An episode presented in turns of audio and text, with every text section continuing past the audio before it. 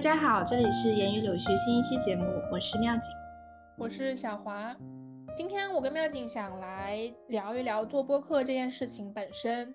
因为在几个月前我们刚开始做播客的时候，其实没有思考过太多播客这个事情之于我们到底意味着什么。当时是因为妙景正好比较有时间，他就想尝试一些新的不同的东西，所以他一直鼓动我，让我跟他一起做一份播客。然后我一开始其实是拒绝的，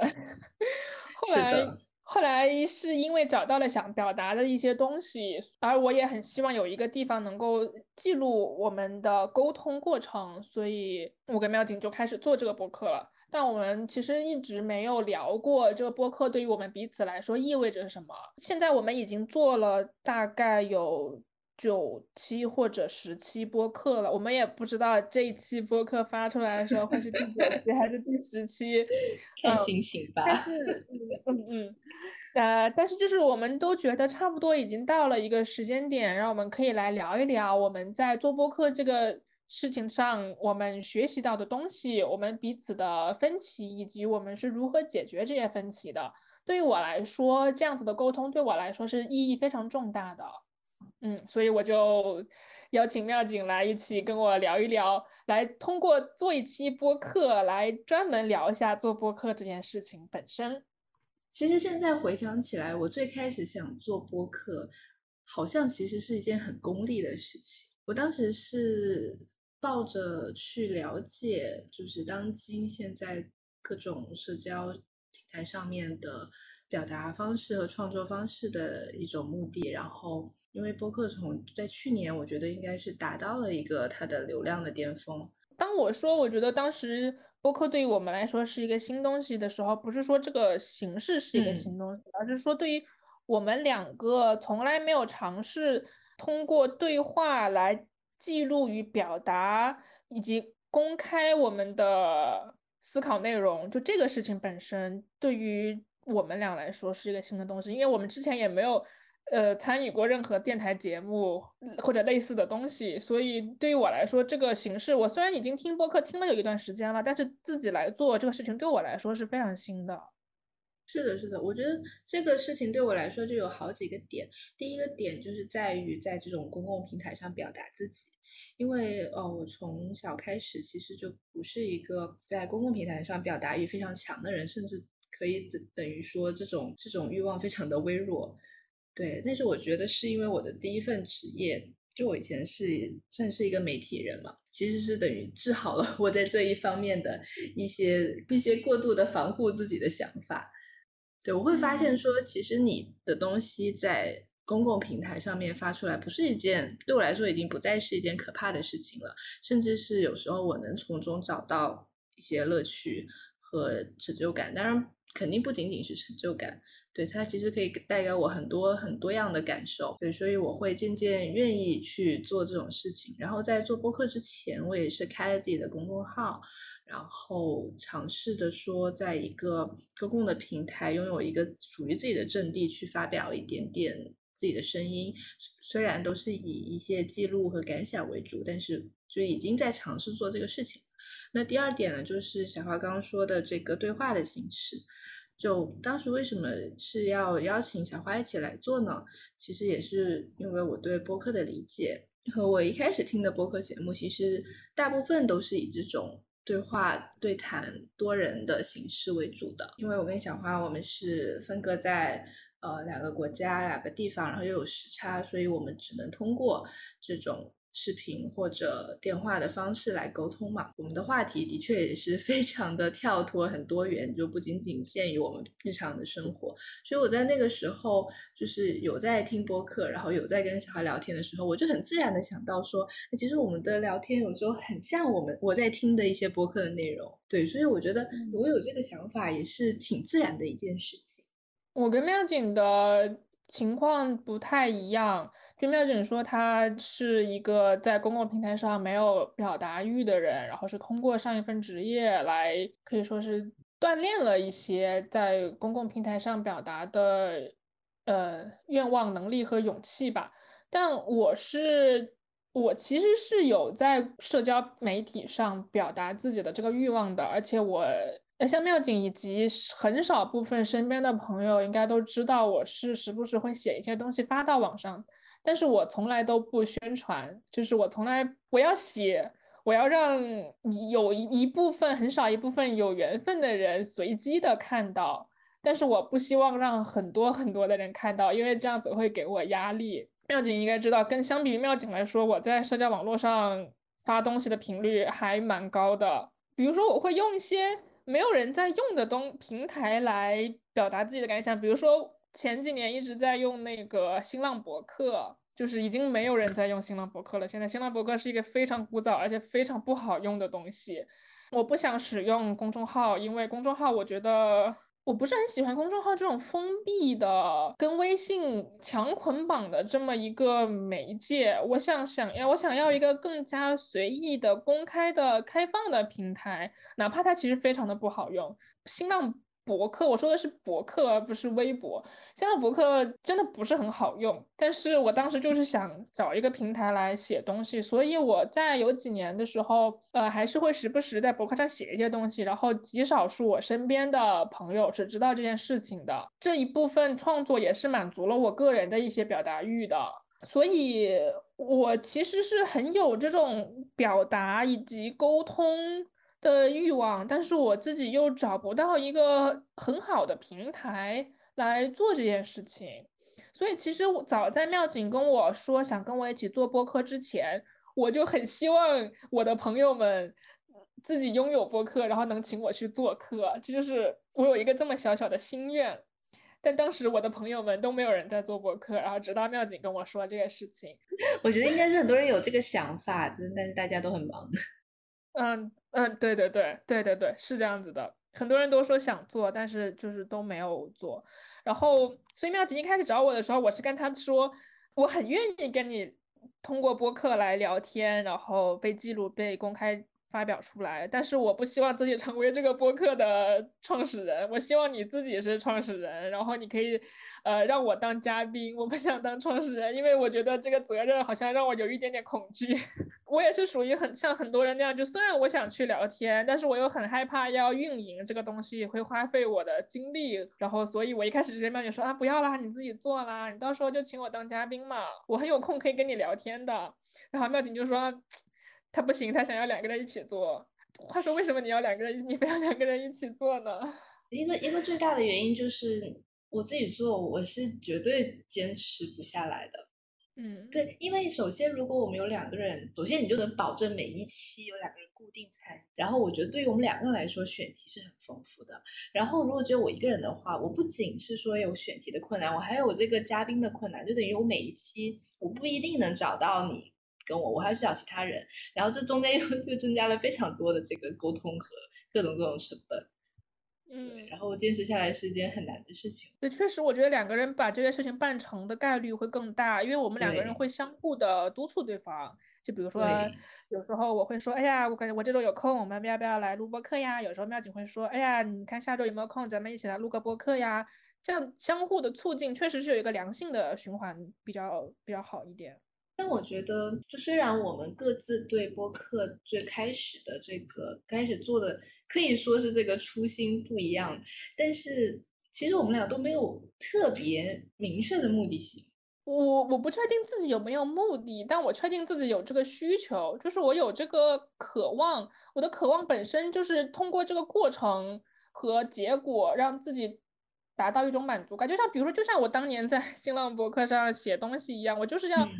写要写完，要完成它，然后同时让我身边最亲近的几个人看到它，我就觉得这个本身对我来说就是一种满足，不仅仅是满足，而是我很需要这么一个窗口，就是我情绪上很需要这样一件事情，我情绪上需要通过逼迫自己去创作来来寻求一种生活中的平衡感，就是我觉得这是我的需求。因为如果有太多的东西在心里没有办法及时的沟通和探讨出来的话，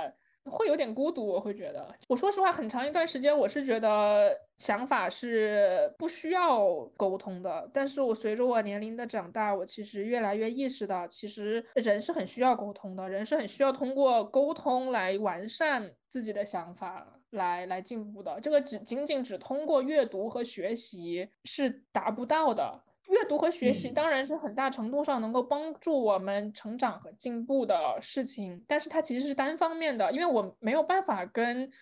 阅我在阅读的时候没有办法跟那个创作者对话了，我是在单方面听他说话，以及我在单方面回应他说话，但他永远都没有办法回应我，这其实是不够的。而与现实生活中的人交流和探讨，这样一来一回的碰撞，对于我个人来说，它其实是一件我需要去做，但是我不敢去做的事情。而我现在就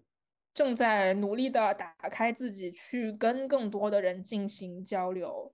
呃，所以就是做播客这个事情，对于我来说，首先督促我跟妙景进行定期的高质量的沟通和交流。其次，也是我希望我跟妙景对话的声音被身边的其他人听到，呃，包括我的父母，因为我很希望我的父母知道我在做什么，我在想什么。我很希望能够通过这种形式来让我的父母了解我。所以做播客这件事情对于我来说的意义就是沟通、表达，以及让身边的人知道我在干嘛。要知道我部分在干嘛，不是我。全部的生活在干嘛？就是知道，至少知道我在对某哪些事情感兴趣。而且妙景是我认识时间最长、关系也最紧密的朋友。但我们前几年因为各种各样的原因，其实很少联系，没有像我们小时候那样保持高密度的信息、知识、观点的交流，也没有保持共同的进步。因为我们每个人看到的世界其实是不太一样的。虽然由于我们来自同一个阶级，所以我们生活的世界其实差别没有那么大。但是还是由于现在的社交网络上的信息太繁杂了，而导致我们接触到的信息其实还是会有不小的差别。而且又因为现在的人工智能的算法总是如此的精准的回避了可能我不想看的东西，而导致了人很容易生活在一个由网络为自己构筑的一个虚幻的世界里。我没有说这不好。我不是说这不好，因为这个对于人的情绪稳定来说是有一定的帮助的。但是我还是希望能够通过跟人交流，来更多的了解一些那些我没有看到的事情。所以妙景对于我来说是一个彼此知根知底的，呃，很好的朋友。然后同时，但是我们对这个世界也有不同的视角和理解，所以是我很希望能够跟他保持定期的交流。然后，而且因为我人在国外生活，我不太有机会能够锻炼自己的长段的完整的汉语表达能力。然后通过这个过程来提升我的 汉语表达能力，也是一个很好的方式。嗯，所以这是这是我的可以说是我的内心的需求与渴望吧。我其实是一个能够通过过程本身而得到满足感的人，结果对于我来说往往没有那么的重要。所以我也不知道自己到底还有什么其他的目的，就是通过这个事情大概要达到什么样的高度，这个事情我没有想过。是的，但是就是我觉得这是我们就是在做播客的过程中有遇到过的一点分歧，而这个分歧就在于说，小华他他知道自己对这个播客没有传播或者说什么高度上面的要求，但是他一直以为我是有的。啊。我们现在说完，那你当时做这个播客，你是希望了解这个播客这个事情是什么东西？那除此之外呢？因为如果只是因为这个的话，那你现在已经了解了。怎么说？我我觉得这是我的一个出发点，但是我最核心的东西还是希望跟你共同做一个东西而已。对，因为因为对于我来说，就是补充刚刚没有说到的一个点，就是这个记录的形式。因为对于我来说，文字永远是第一顺位的嘛。语言表达也一直都不是我的强项，也不是我的兴趣爱好。但是我跟小华聊天的时候呢，我不会把它当成是一个 语言艺术，只是在交流观点。交流观点对我来说是很重要的。这首先这个就很简单，因为就算不做播客，其实我们也已经恢复了就是高密度的聊天。就那个时候，我们也会聊很多话题。我觉得另外一个点就是，我觉得记录记录本身也是一件很重要的事情嘛。就所以，我愿意花这个时间去录音、剪辑，然后发布。我觉得这这也是就是让我们记录的这样的一个手段。嗯，那你希望什么样的人听它呢？对对，我觉得最关键的问题就是说，我们在最开始做这个播客的时候，到底有没有一个假想的听众？我有，我父母。就导致了我有很多我有很多话题，其实想跟妙景聊，但是一想到我父母在听，好像嗯，好像不是很适合录下来呢。嗯，你呢？但是对于我来说，首先我肯定是没有一个大众的概念的。虽然我有会想过说，就比如说我会我会跟小花说，哎，我们这期要把我们聊的这个主题的关键字给放在标题里啊，这样感兴趣的人能搜到。对的，首先我是会有预想说。如果有人对这个东西感兴趣，他能搜到我们这个东西，那他或许可以听一听，或者或许可以跟我们交流一下他的想法。我是有这种预想，所以就是第一点就是我没有要做一个吸引流量的东西。然后第二，我觉得也跟你相似吧，我也是觉得自己的亲人和朋友才是我听众的第一顺位。因为在做这个播客之前，我已经做了一小段时间的公众号嘛，然后我公众号其实我也只是发发朋友圈。对，而且我记得你当时还跟我说。你觉得做这件事情让你变得开心了，因为会有很多人，也没有很多人吧，但是就是会有人因为你做的事情来跟你进对这个事情而进行沟通、交流。对，是的。哦，你刚刚说到一点，你希望把关键字放出来之后，那么感兴趣的人他在搜索这个关键字的时候，他可以看到我们的播客，然后可以来听，然后或许有可能跟我们进行探讨。这个事情我其实反而是从最近才开始做的，因为虽然我听播客已经听了一年一两年了，但是我之前一直都是只听我关注的那几个人或者是组合的播客，就是我是有关注列表里面有很多人，然后我会不断的扩充我的关注列表，但是我很长一段时间来，我一直都只听我关注的人的播客。我是最近才开始想到，哎，我有一个话题，一个电影感兴趣，我可以打开嗯博客，然后去专门搜这个电影的名字，然后看看有没有人在聊这个电影，然后来针对性的听。我这个是从可能一个一两个月前才开始做这样的事情的，然后我发现，哎，很有意思，就是我之前怎么没有想过可以拿它来当一个搜索引擎和资料收集我一直都是这么做的。因为我好像很早之前就习惯把所有的社交平台当搜索引擎。对，那是因为你没有几个特别关注的人，是不是？因为我关注的列表已经很多了，我平常听他们的我都听不过来，我就没有再想过去听更多的。第一是我听播客的时间跟小花应该是完全不是同一个量级。我我是有关注一些人的，但我会发现，首先他们更新的很勤快。然后真的每一期话题我都感兴趣，对，所以所以我经常就是在关注列表里随便翻两下，翻发现他们最新更新的我不感兴趣，我就会去搜索引擎搜我感兴趣的东西。对，刚刚说到我跟妙景听的播客的量时间量级不一样，就是因为我几乎每天都听，我是上下班的路上会听。我最刚开始听播客也是因为我当时上下班的通勤时间太长了。所以我那段时间，嗯，就怪我上班太近。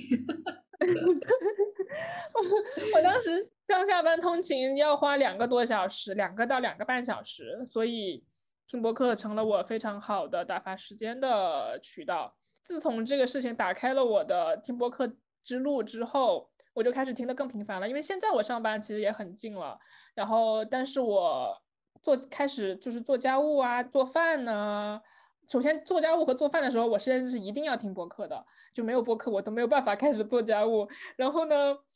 但还好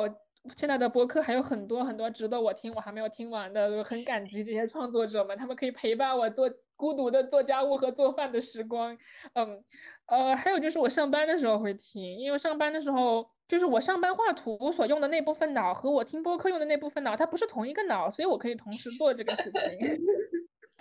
然后只有 当我突然发现，哎，我的脑子怎么不够用了？我开始要进行一些深度的对项目进行深度的理解和分析的时候，我会发现这个时候我听播客的时候就我就没有再听那个播客了，我才会把播客关掉。以及有时候平常我出去玩，出去旅行，反正就通勤路上的时间，我都会听播客，所以导致了我积累下来听播客的时间远远比妙景多很多。对，那我想问你，会不听音乐的吗？音乐没有播客有意思啊。但是但是远播客远没有播客有意思。对，但是有时候你很累的时候，你听播客其实也会很累。嗯，我好像没有很，我很累的时候我就不听了，我会看漫画。OK，尤其是通勤的时候，听音乐完全没有办法打消我的那种疲惫感。通勤的时候反而是只有啊播客能够带给我最好的转移我的注意力，把我从繁杂的、无聊的、烦闷的通勤现状中抽离出来的，只有博客。感谢博客，不然谁能忍受一个小时待在地铁里呢？的确超过三十分钟的交通，我我也是不能再听音乐了，我也会觉得，呃，没前提是不是我开车啊？对，就是只是我在嗯坐公共交通的时候，我也会觉得有点烦闷，因为公共交通本来就很吵嘛，你本来就不能很好的沉浸在你的音乐音乐里面，所以我也会，但只是只是因为我个人乘坐公公共交通时间非常的少，就是我这种场景会比较少，所以我我听播客的场景一般都是在我在做有氧运动的时候。觉得是特别好的场景，就是它会让我忘记我 运动的那种累，就是会专注在播客的内容，然后时间也会觉得时间过得很快。我做有氧运动的时候，好像反而要听一些很嗨的音乐。哦，我会看视频，就是我好像需要让自己更嗨一点。那种哦我，但我对我目前其实还没有尝试过做运动的时候听播客，我可以尝试一下。对，我我不能看视频，就我因为我在动嘛，我眼睛其实聚焦的时候会让我难受，所以我只能听东西。对，所以就是看那种自己已经看过的视频，但是你觉得它很有意思，想哦看第二遍，就是要有一些很生动的视听感官的冲击。对，就就既然就聊到了，对，聊到了我们听的播客，那我们来 Q 下一个流程，播客的形式。因为我跟喵姐平常听的播客差别还挺大的，我们听的播客的交集比较少，所以也正好想趁这个机会来跟妙景交流一下，我们平常听的播客都是什么样子的，他们各自的形式和亮点是什么样子的，以此来观反观我们自己的播客，我们自己希望这个播客是什么样子的形式的。嗯嗯，我先开始，就是我听的播客，我感觉可以分成三类。第一部分是最轻松的，是对话自然，几乎没有任何提纲，然后也尽量不剪辑的那种谈话对谈类节目。有两个完全符合这一主题的播客，一个是 Blow Your Mind 公路播，两个人的公路播客，它是由呃一对夫妻叫简丽丽和何峰。他们两个人一起做的博客，他们有时候会定期每周更新。每次他们聊播客的时间，对于他们来说，就是他们交流这一个星期，他们都各自学到了什么新的东西。他们会说这周他看了什么新的剧，看了什么新的书，从中学到了什么样的东西，有什么样的感想。因为他们两个人平常看书看剧的选择完全不一样，就几乎没有任何重叠的地方。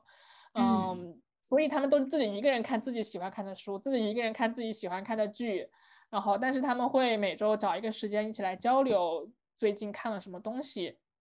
我我觉得非常的好，就是他们这个形式让我觉得我非常的喜欢。然嗯后还有一个播客叫 Nice Try，Nice Try 也是一个粉丝量挺大的一个播客了，我身边有很多朋友在听，但是我听的比较少。但他们的形式也让我很喜欢，他们是三四个朋友每周的线下聚会，就其实录 Nice Try 这个播客对于他们来说就是一个线下聚会的事情。他们也是，嗯，每个人会讲自己这一周的高光点，就是分享这周最让自己震撼或者开心的事情。然后这周有时候一起看了什么美剧，会聊一下，趁这个机会聊一下观点。然后有什么新的推荐给朋友的东西，也会在聊播客的这个时期说出来。所以他们的嗯这个播客呢，虽然他们是有流程的，就是每周都是先讲什么，先分享开心的事情，然后什么美剧什么，就他们其实流程大概每周都差不多。可是因为这个是跟他们的生活强相关的嘛，所以也是很随机、很自然的一个播客，然后也没有什么剪辑，就除非可能说了一些不合时宜的话吧。但是就基本上也不需要什么剪辑，呃，当然他们这两个播客之所以能做得很火，也是因为他们本身都是属于一定程度上的网红，他们本身都有一定程度的粉丝，所以他们这两个播客做的嗯，体量非常大，粉丝数非常多，然后 Nice Try 甚至是出了很多周边产品的。当然，他们本身都是有自己的工作的，他们并不是以这个来赚钱的，但是他们做的就也还挺成功的。而且我觉得，对于他们朋友之间来说，这个事情是一个非常有意义的事情，因为相互一起录播课，在我看来，实在是最高质量的聚会了，就聚会内容了。因为我很难想象还有什么其他的聚会内容会比这个更有价值或者更开心。也有很多其他开心的事情可以一起做了，可是做完之后就会也觉得有一点过去了就过去了。但是就是录播课这个事情也太好了吧！你当时开心，相互又有交流，然后过了几年再看还能回看当时大家一起在干什么事情，我觉得也太好了。其他还有一些对谈类节目，但他们是属于有点类似于采访的。就是他，所以他是有提纲的，但就相相互对话也很自然，但是就不是说，但彼此不是说亲密的好朋友。这种的话，有效果公司他们做了很多对谈类节目，我几乎都有听，因为他们都是说有一个主持人每期来请不同的脱口秀演员来聊天，就这种这种像有点这种就有点像那种。电台类节目了，就是两个人聊天，但同时又是一个比较正式的、正经的、认真回答问题的，然后有一个主持人在 Q 流程的这么一个呃节目，但它也不是说密集的观点知识输出类型的节目，它本质上它就是一个谈话。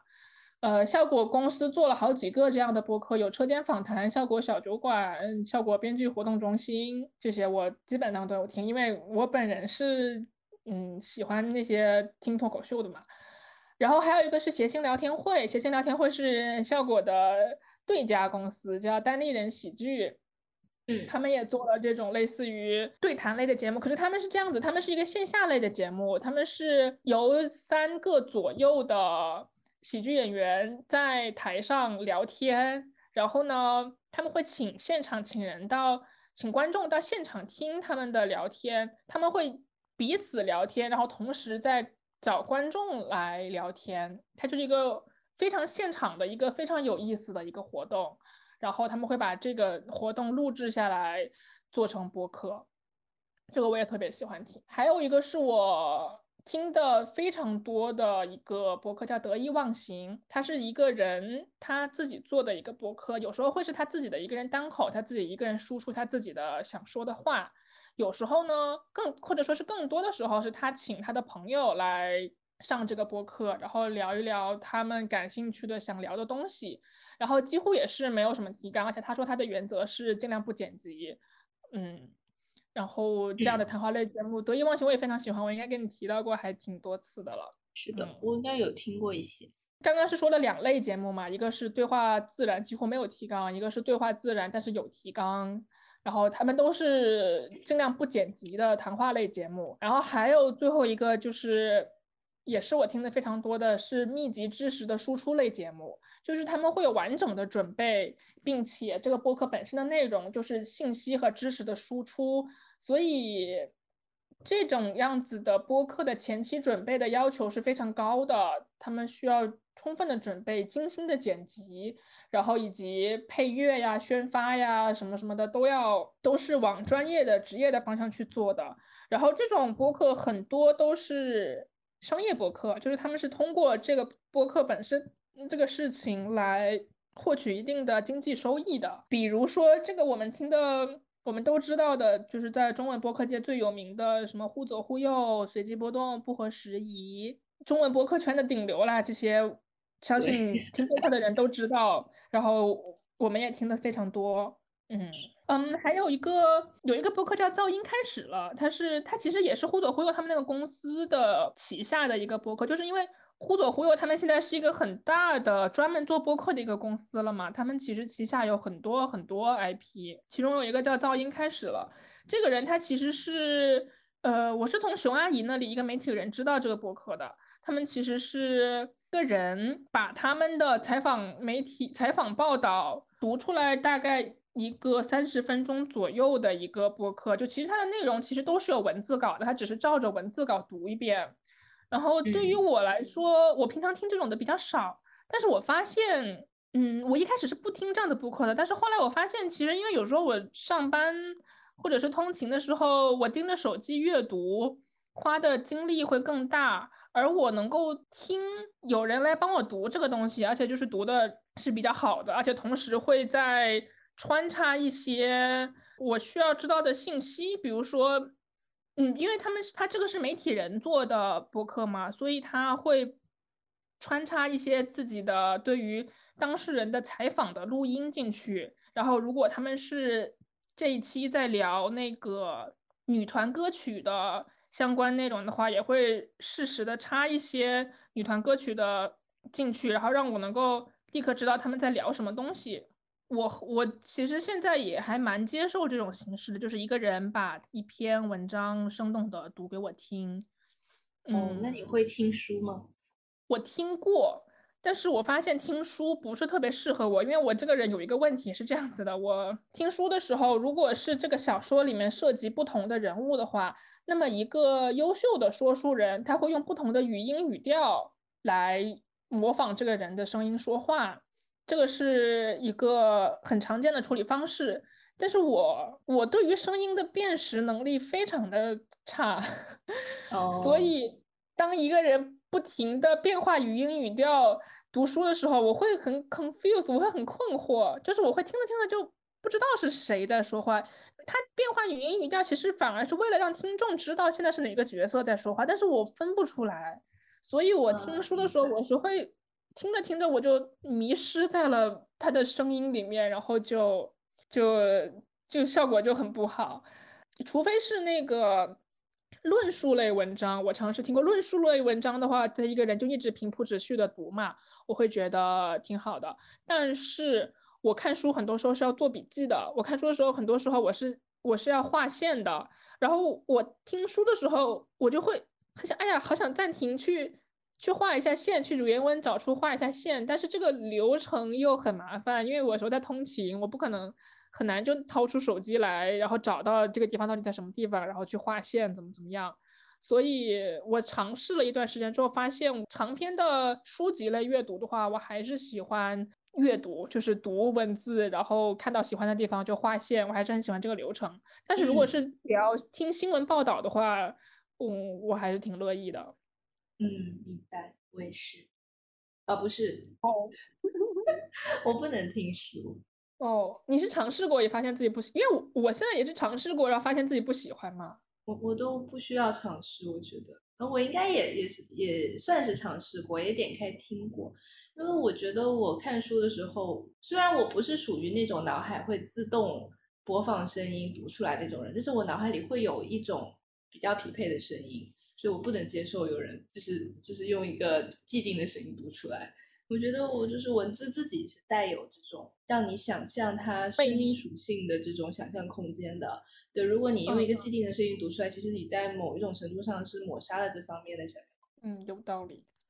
第一种是那个对话自然，没有提纲不剪辑；第二种是有提纲，对，不剪辑，对话自然的。是。就是，但是前两类都是那种对谈类节目，然后第三类密集知识输出的，我就不会把它算作是对谈类节目了。所以你觉得随随机波动不是对谈类节目吗？我觉得不是太算了。我是因为我之前听过他们说他们自己的准备过程，他们是形容自己的前期准备是军备竞赛，就是他们会开一个文档，每个人把自己对于这期主题的想法都写在文档里面。然后他说，他们有时候会写着写着就写嗨了，就疯狂写、疯狂写、疯狂写，然后相互内卷，每个人都停不下来。就每个人写一段话，一个人看到他写那段话之后，要新补充一段话。然后就是他们其实他们的对谈和对话已经在文字输出的过程中完成了，在我看来，所以他们不是说通过口头对谈来完成思考和输出的，他们是所有的思考都已经在文字里面就已经。通过类似于写邮件的方式而完成了，然后他们只是在把他们的精心整理过、思考过的、磨合过的想法念出来而已，所以我会觉得它不算对谈类节目啦。嗯，明白。我也会希望能够有机会尝试他们这样子来做事，就是前期很认真的准备，我们把所有的东西都沟通好。可是我又觉得我不是很想付出这么多的精力。你呢？你你平常好了，我现在就是基本上这三类的分类。你感觉你平常听的什么样的类型的播客比较多呢？对，因为我刚刚也说嘛，我我关注的人会比较有限，然后他们的更新不一定是我都感兴趣的，所以我经常会搜索某一话题。那在搜索某一话题的时候呢，其实呃，只要它带有这个很明确的关键字，其实它的类型呢就会比较偏向于。第三类或者至少是第二类和第三类的结合，嗯，对，它就围绕着某一个具体的事情，那它一定会说去介绍这个事情它的背景啊，然后呃他们对它的评论或之类的，然后其他除此之外呢，我也会享受听一些不剪辑的对谈类节目，我也听过呃一些。线下聚会，然后录制成播客的，但是我会发现这种其实对我来说就有点像开盲盒的感觉，因为你不能确定你是不是喜欢这些内容，你可能听了二十分钟，你会觉得说他们聊的东西我不感兴趣，或者说你看标题觉得你感兴趣，但是听了一部分才发现说他们讨论的这个点你根本就不关心。对我也遇到过这种情况，所以有些很多播客我也是随便点开，我也没有听完过。所以就找到一个自己比较喜欢的节目，一直关注它，就比较有质量保障嘛。因为你已经听过他之前的作品了，你大概知道他是什么样子的。嗯，是我我有几个比较关注的播客，也是一直有在听，好像主要比较多是文学类的，就是讲讲书籍文学类的比较。其实在这里，我想提一个，可能已经不算是播客形式的。播客了，但是给我的感觉还蛮有意思的。就是我之前十一的时候，就是带爸爸妈妈去泉州玩嘛，然后泉州它是在去年完成了一个申遗的工作，现在是世世界文化遗产，然后包括它的确是一个非常有文化底蕴的城市。我去之前，我肯定是要做很多功课的嘛，但是那个时候又会比较忙，没有时间去看一些文献资料。然后我就在播客里面搜索了，结果就发现了这么一栏节目。它其实呢，你可以把它看作是一种语音讲解。它是，但它不仅仅是对一个景点，它其实是对整个城市。它挑了呃五六个地点来做这种语音讲解。比如说，它有一期，它是它其实是带你走了呃开元寺对面的那个街巷，其实是绕了一大圈的，你就可以。边听他的那个节目，然后边听他告诉你前面左拐右拐，然后你往上看能看到什么，这个东西啊是是有什么样的历史故事，他都会给你讲。然后他的录制形式呢，其实也是两个人对话，啊，他找了一个当地的对当地在当地长大、对当地文化非常有了解的这样的一位先生和他们的主播进行对话。然后那个主播其实他的角色就是跟就是跟游客一样嘛。那当然，声音有很多局限性嘛，你可能不一定找得到他说的那些很细节的东西，所以他们也会在那个详情页上面附上地图的照片。你不清楚的时候，你可以拿出来看一下。总体来说还是挺方便的，而且比较有意思的呢，就可能就区别于博物馆里面的那种冷冰冰的语音讲解，它其实是带有很多生动的和故事性在里面的。比如说，你可以听到他们走在那个街巷里的时候呢，刚好这家的主人出来了，然后这家的主人是跟这个主播是认识的，然后他们就开始聊天，他们会进去喝茶，就这个过程其实你也能听到，你就会觉得很有意思。你就走到这个家这个人这户人家门口，你就会觉得好像说，哎，好像我也就是我好像跟里面的这个主人也有了某些交集，就会感觉到这个旅程它不仅仅是你听一个。机器里的那种语音讲解的感觉。哦，那这么说，其实对你一开始你在没有提到博物馆的时候，我就在想呀，这是不是所有的博物馆都值得搞一个这样子的东西，会比冷冰冰的讲解要更好？就你觉得这个事情可以值得推广开来吗？我听你讲。是的，因为因为这个团队他就是做博物馆的人做的。嗯，然后就他们一期大概多长时间？最长的一期有四个小时，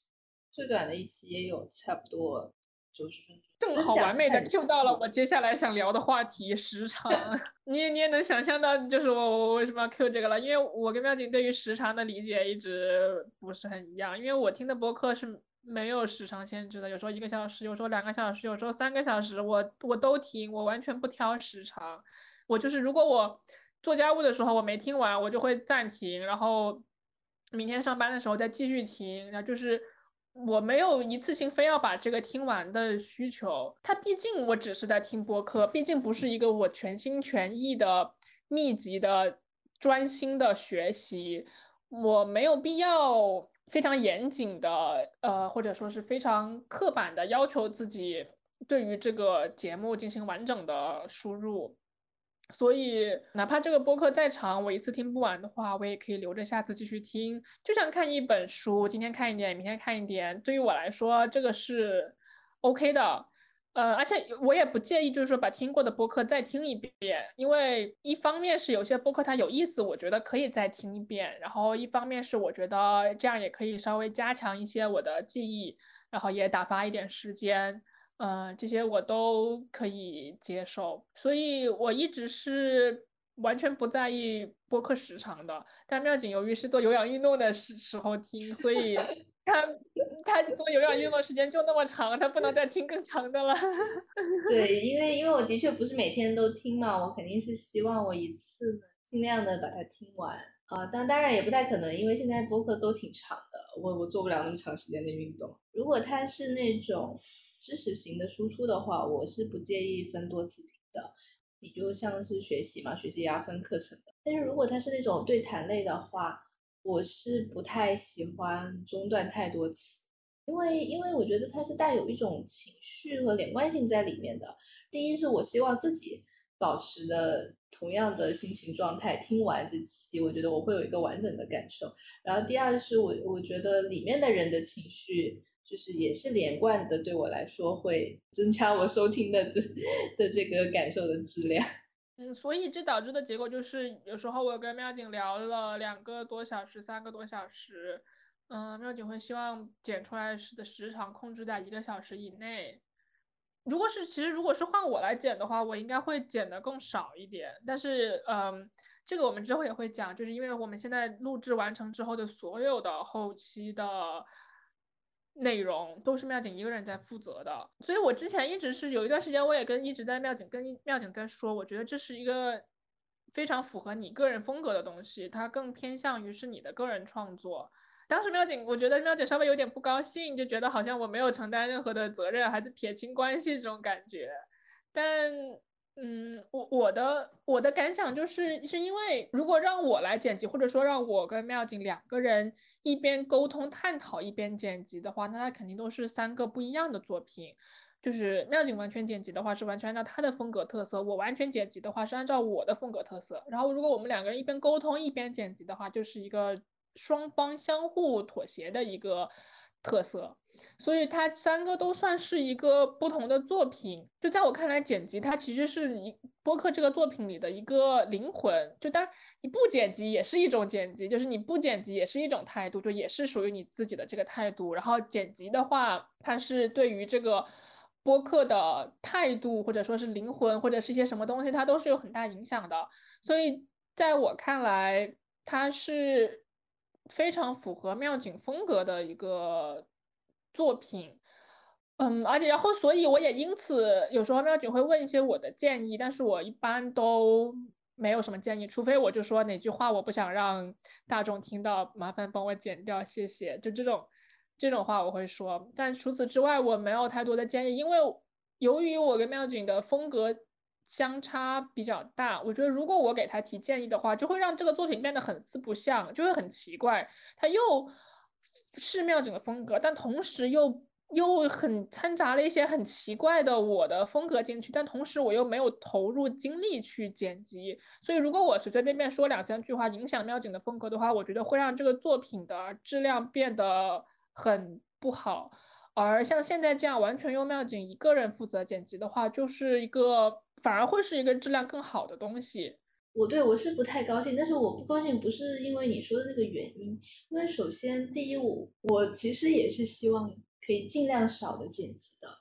对，就像你刚刚说的第一类播客，其实我也是喜欢欣赏以及自己也想做这种节目的，在初期剪辑的时候，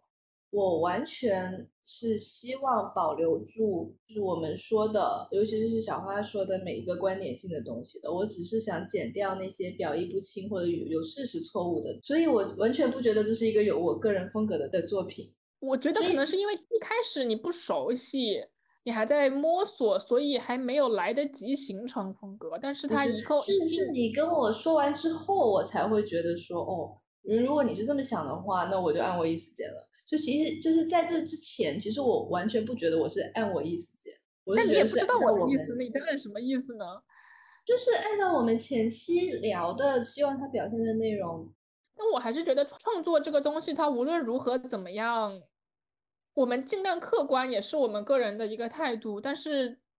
如何怎么样算客观，这个理解它本身就是有主观成分在里面的。然后这个作品它如果越精细越复杂，那么个人的主观成分就不得不更多。因为在做一个精细复杂的作品的时候，一个人必须要在创作的过程中做出很多判断和抉择，而这些判断和抉择，它都是一个个人的选择在里面。所以这个它是一定会有个人的风格在里面的。只是我们目前现在的作品它比较简单，它没有涉及到太复杂的。内容，所以他的个人的风格没有那么强烈。就我为什么会不高兴，就是因为我觉得客观上和主观上，我都是没有能力去做一个所谓的创作的事情的。可是，在我看来，我希望它是你的创作，我可能把我这也是我之后才知道的嘛。嗯，对，但是当时你的表达就会让我觉得，就可能有一点你说的那种撇清关系的感觉。但是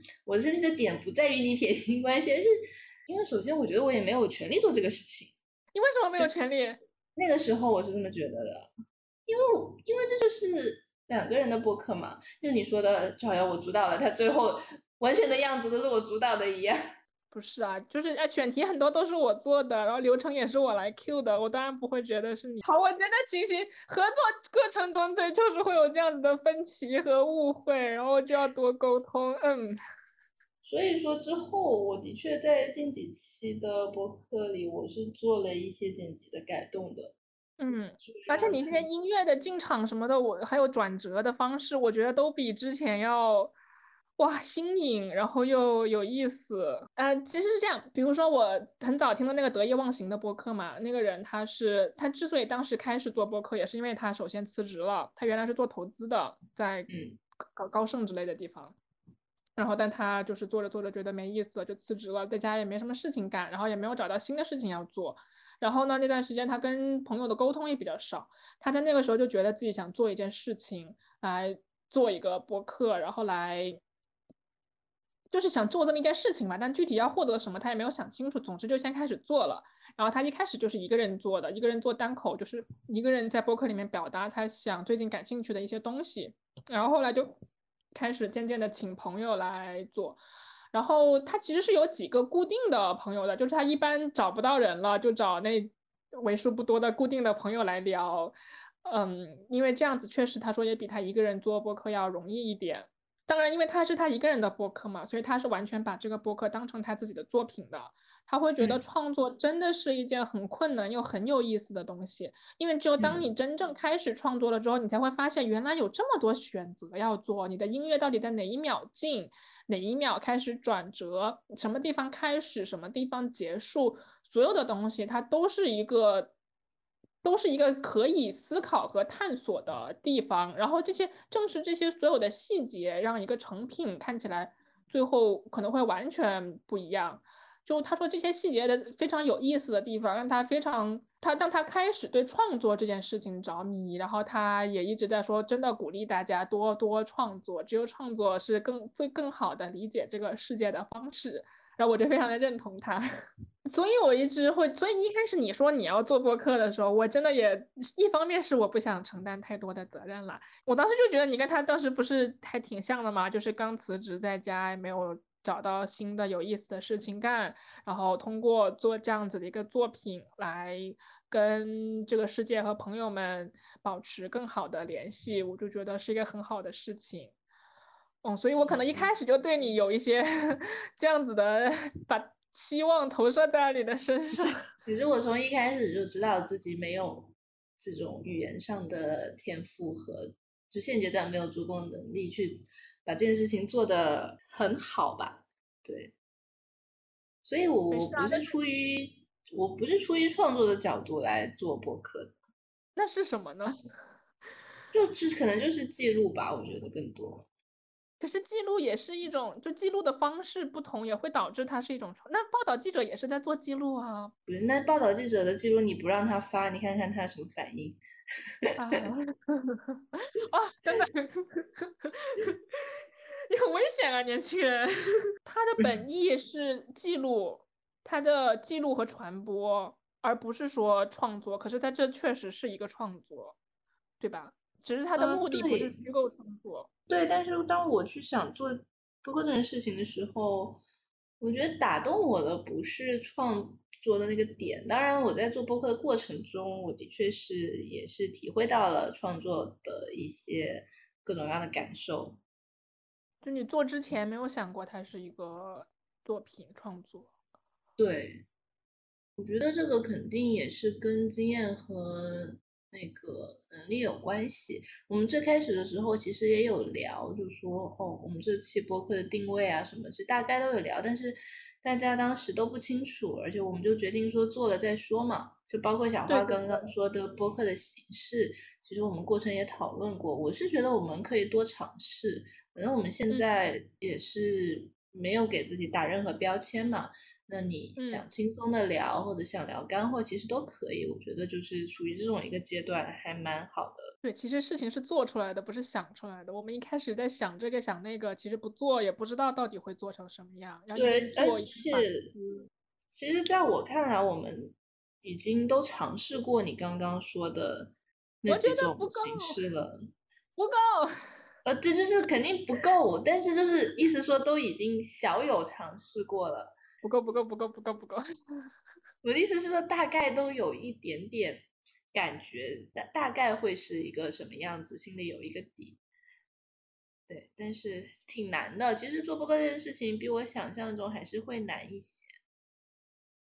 嗯，对，从我剪辑的工作量就知道。但其实我我也不想剪，我我理想的状态也是一刀不剪。但是就是，哪怕一刀不剪，你也要挑音乐，要放音乐，就是还是有一点工作量的，不是说一刀不剪就啥也不管扔上去的。我不是说，我不是说因为想减轻工作量，我的意思就是说还原我们最。最本质的聊天嘛，就是最自然的聊天状态。哇，但如果是这样的话，怎么可能限制在一个小时？我们俩聊天什么时候一个小时聊完过？哇，两个话我也没有，你可以分上下集嘛，对吧？而且我们聊聊天也是在聊不同的话题啊，也没有说就一个话题疯狂聊。对对对，还有一个问题就是，妙姐很担心我们的话题太跳跃了，所以听众接受不了。我也有一个朋友跟我说。觉得我们的话题有一点太跳跃了，他接受不了。然后因为他是我很好的朋友嘛，我就直接说：“那你不要听了。”如果你在听这一期的话，对不起，我还是希望你继续听我们的播客的，求求了。我的确是有这种考虑，虽然我的脑海里没有一个听众的概念，但是我在剪辑的时候，我会反复去听，会觉得说，如果他是第一次听这个内容，他能不能？get 到这个上下上下的联系，这里要不要做个切割？我是会有考虑的，因为我觉得我们毕竟是一个公开的栏目嘛，就至少完整性要做好，不是说我仅仅是为了记录，我就把我们的聊天记录丢上去就可以了。它毕竟还是一档节目。对，还有一点我是在考虑的，就是当我五年、十年，如果我还活着的话，如果那个时候我再回来听我们的节目，那。还能不能理解当时的我们在说什么？就是确实有一个可能性是，如果我们实在太跳跃了，没有任何背景的衔接的话，那么有可能我十年之后再听，就是哎，我当时到底是为什么会说这个事情？可能就是会突然不记得当时到底自己为什么会突然聊起这个事情，然后为什么会有当时那样的想法了。就是有一个良好的背景介绍和衔接，确实也不光是为了现在的听众们。考虑也是为了很多年以后的自己来考虑。那我倒还没有考虑到，这就是我刚刚说记录嘛。我觉得它不仅是记录，它还像一个信息的，就是分类、收集、整理。那你要分类嘛，你要也要做好这种整理工作。无论是出于什么目的嘛，你你既然是要发表出来，你至少能让人听得懂，嗯，但困难就是我们不知道到底是谁在听，对这个是一没有必要啊，就是你就当就是一个就任何一个人他都没有听过我们谈话，就我不会想着说假想说就某个人他认识我们或者不认识我们，这个不重要，我觉得。我是觉得我不可能完全不考虑听众是谁的，因为如果听众比如说是我的父母和亲戚，是我的朋友，是不认识的人，我觉得这会影响我的选题。哦，就嗯，但目前就是我们确实不知道听众有谁，除了我能够确定的人以外，我不知道其他还会有谁，所以我只能够以五年或者十年后的自己为假想听众，我想象不到到底还有谁了。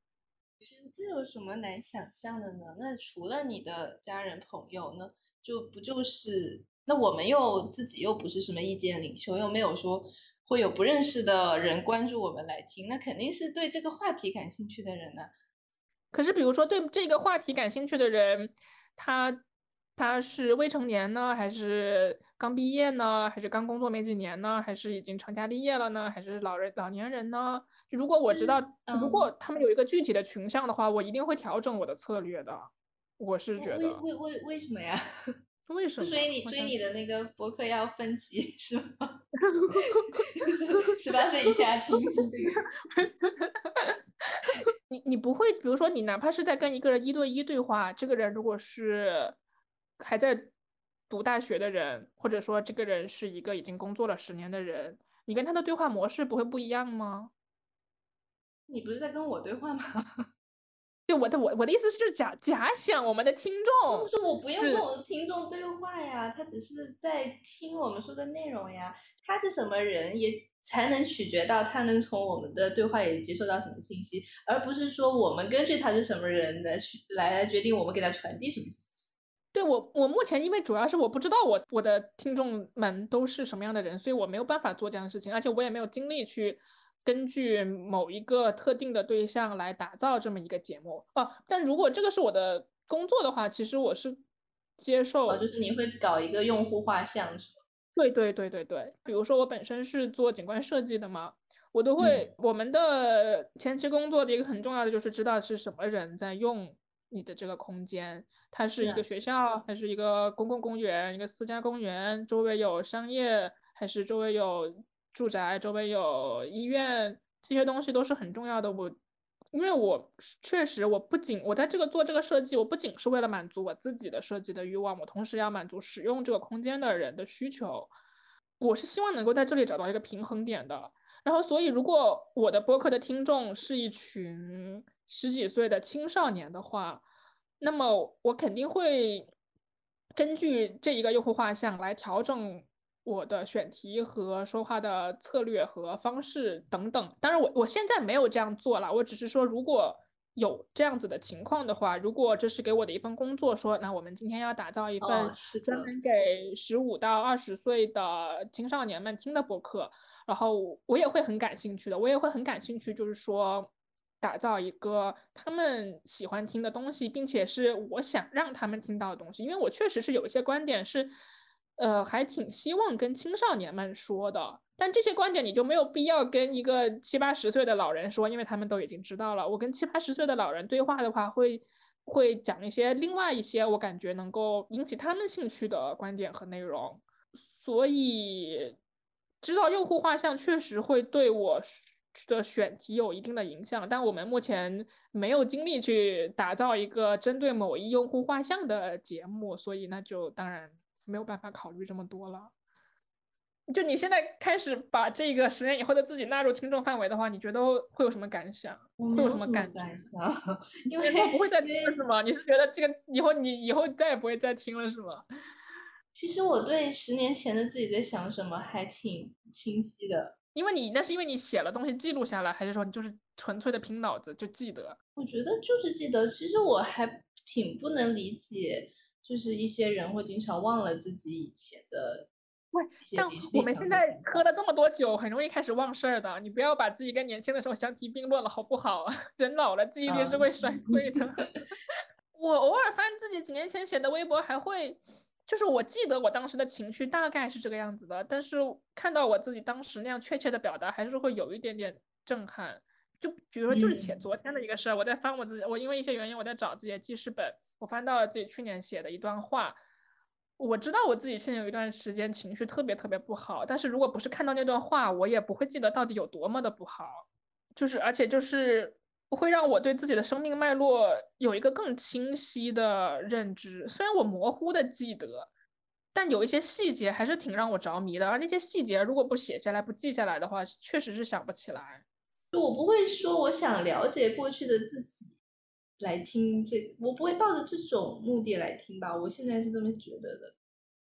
嗯，倒也不是说了解过去的自己，或者说可以说是从能从过去的自己的身上学到些什么。因为其实我写一些文章的时候，嗯嗯，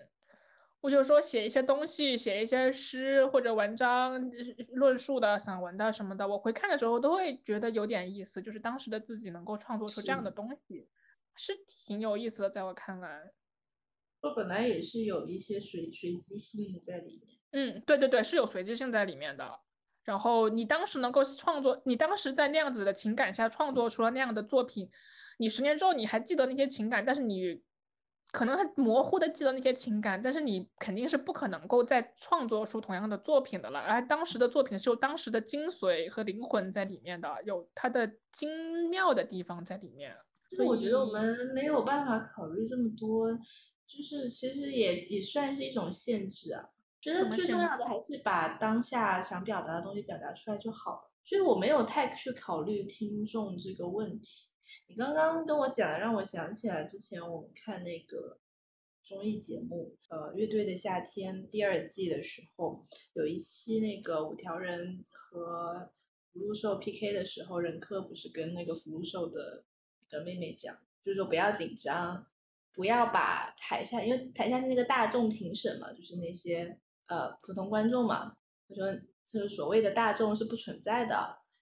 你不要想着说你唱给大众听。他说，每一个大众都是独立的个体组成的，所以你只用觉得你只是在唱给一个人听就可以了。但是他当时也没有说，对啊，他是当时也没有说你要唱给怎么样的人听，他只是说你只用想，你只用唱给一个人听，你唱给一个人听，你会紧张吗？你不会紧张，所以你就不会紧张。那那个人是谁呢？对他没有说这个问题。我觉得是挑一个，肯定是你爱和爱你的人，对吧？但是我觉得他应该是说陌生人吧，因为啊，我不愿意，我不愿意把这个人想象陌生人。我愿意把他想象成一个爱我或者我爱的人，或者爱我和我爱的人，或者是我尊敬的已经去世的人。呃，比如那个谁，真的我们就不要提他的名字了，好过去过去。啊，哦，因为我通过创作是希望找到某种连接的，而人是不可能跟所有人联系在一起的，因为人跟人的差距如此之大，人跟人的观点矛盾如此之多，嗯，人是没有办法跟所有人连接在一起的。然后一个人在创作的时候，他肯定没有办法想象自己的听众会是谁，他只能不断的创作，不断的创作，创作了很多很多之后，然后再来看，哎，自己有这么多听众，然后再来反过来再看自己吸引的听众都是什么样的人。虽然我没有经历过，但我就是不喜欢后面那个过程。哪个过程？对，就是知道了你的就是创作的对象的受众是哪一些人。然后被他们影响到自己接下来的创作，知道他们不代表会被他们影响啦。那你不是你没有办法做到不被影响。那比如说我父母确实影响了我在这个播客的选题，那我会觉得这是可以接受的呀。那父母，如果你们在听的话，我没有想聊很出格的事情，真的没有，好吧？我 真的，你一直在 Q 这个事情，到底多想聊？对，我觉得还是我们创作的量没达到那个蛮没达到一定的数量，所以还想那个问题可能还有点早了。还是要通过很，我觉得所有的创作者在某一个阶段都会开始思考这个问题，而我觉得这种思考是好的，呃，但是都是要通过累积了一定的数量的创作之后才能开始思考这个问题。所以，哎，我们还是再多多多多录吧，多录吧，就继续，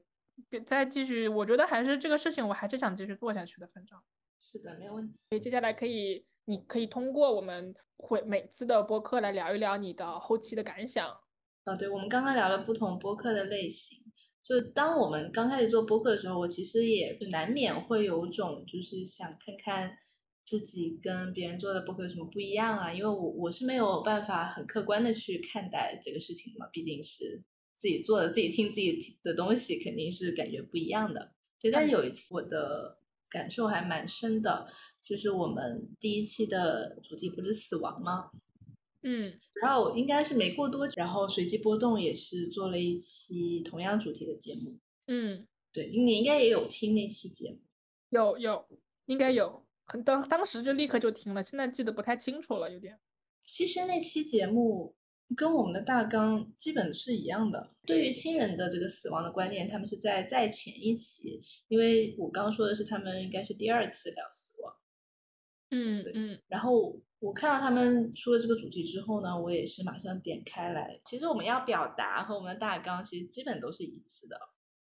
但是这个表达的效果还是差了挺多的。而且那一期他们确实你能听出来，也是一个做了一个非常严密的准备工作的节目。嗯嗯，对，包括他们一开始说的时候就已经把自己想表达的东西已经分好类了，就是说这个有几类啊，然后每一类的。相应的故事啊，什么什么就很顺畅的都可以带出来，对。然后我当时听完之后，确实是觉得说，呃，我们在准备工作这一块就已经是相差非常大了，对。所以最后听下来的这个效果，肯定是他们要传的东西肯定是更清晰的。我们我觉得我们也有尝试过做这种比较干货类型的播客，就是第三期的时候，我在我看来。这都就所以为什么我一直说不够？因为在我看来，这根本也算不上一个尝试。我心目中的真正的尝试，就是要开一个文档，我们把自己想说的话的 观点。当时那个我们俩没有在文档里面进行对话呀，我们只是说在文档，只是我在里面文档里面写了个大纲，说我大概想聊什么，然后你负责聊什么，我负责聊什么，就是它是没有任何一个对话的内容的。而且有也是由于因为你看了这个已经过了半年了，你对剧情的印象根本就不深了。几乎都不，在我看来，这根本就算不上什么准备，它这只不过是一个最基础的一个大纲和分工，但是我们并没有完成一个探讨，我们并没有通过这个节目对话而让彼此对这个节目有更深的理解，可以这么说。比如说，反而像那个跟那个旺南和历程聊《边缘行者》的时候，我觉得其实反而我们能够聊出来一点新的东西。这个东西我还挺喜欢的，就是大家在聊天的过程中对这个剧有了一点点新的认知。但是聊成瘾剂量的时候，由于你看了时间已经太长了，然后又由于我们没有聊聊到很多细节，所以其实没有通过一加一，没有达到一加一大于二的效果。我是觉得，就是我们对于成瘾剂量那期的主题，虽然说我们两个的对于成瘾这件事情的。体验感很不同，但是其实我们对于那期主题并没有一些明显的或者说本质上的一些大的分歧，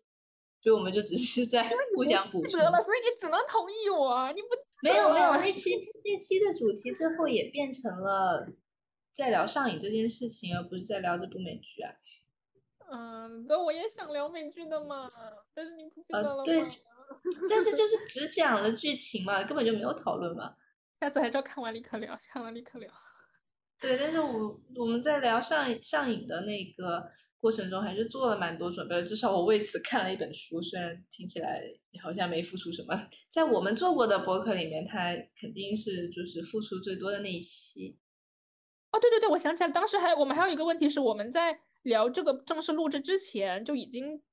在你看书的时候就已经有了大量的讨论，然后，但是我们一边讨论，但是又没有记录下来，然后导致我们后面录播客的时候都没有都都聊过了嘛，就是不会提出问题嘛，因为都已经知道答案了。对对对，所以我觉得我们没有办法做那种你说的那种已经探讨过了还要重新拿出来探讨一次的那种播客。那知识输出的很多都是这样子的。他们我觉得，哎，但是我有发现啊，就是，比如说那个呃过刊，他也是两个人在聊嘛，但你你没有发现他们俩其实很多时候没有在对话嘛？他们我发现了，各自说自己的一段话。我发现了，我发现 了，对呀，发现了。所以在我看来，那就不是对谈类节目嘛。对啊，但是也很好听啦，就是。啊，对，所以你是，但是这种的话，我们这种话，我觉得我们是可以的。但是如果你说还是要做成那种对话挖掘式的，我觉得就有点演的成分 在里面，我觉得我们应该做不到。哦，对，其实对我来说是这样，我自己是希望能够做对话类博客，因为博客，因为这对我来说，我能够学到的东西更多，我自己的体验更丰富。如果是我说一段，你说一段，我说一段的话，可能对播听众来说，虽然我们也不知道听众是谁，但是可能对听众来说这是更好的。但是从我自己的角度来讲，我就会觉得，嗯，好像没没有学到太多的东西，就没有没有一些灵魂碰撞而 迸发出的 有意思的东西。所以，所以如果是要做这种很有准备的东西的话，你说的灵魂碰撞都会发生在这种准备的时候。对，然后后期我们要把它演出来。可能可能就是达不到我们准备的时候的那个效果，反而会，就这也是一个矛盾的点。要不要演呢？要不要演呢？要不要演？就是我感觉现在我们对自己发出了灵魂质问，要不要？我觉得是不用的。我觉得就像你说享受过程嘛，那你已经碰撞过了，你最后就输出不就好了？你为什么要把那个碰撞的？东西演一遍 出来，那我希望我十年之后记得我们当时是怎么碰撞的嘛。那就每次讨论的时候都录音。但要不就是说，你可以在我们录制的时候描述一下。对，虽然虽然虽然比不上比不上说现场的这种碰撞，但至少可以提醒你一下 是怎么碰撞出来。可以。然后我复述我们碰撞的过程的时候，你可能。你的印象又不太一样，你也可以再复述一遍，然后就反完成就完成了新的一次碰撞。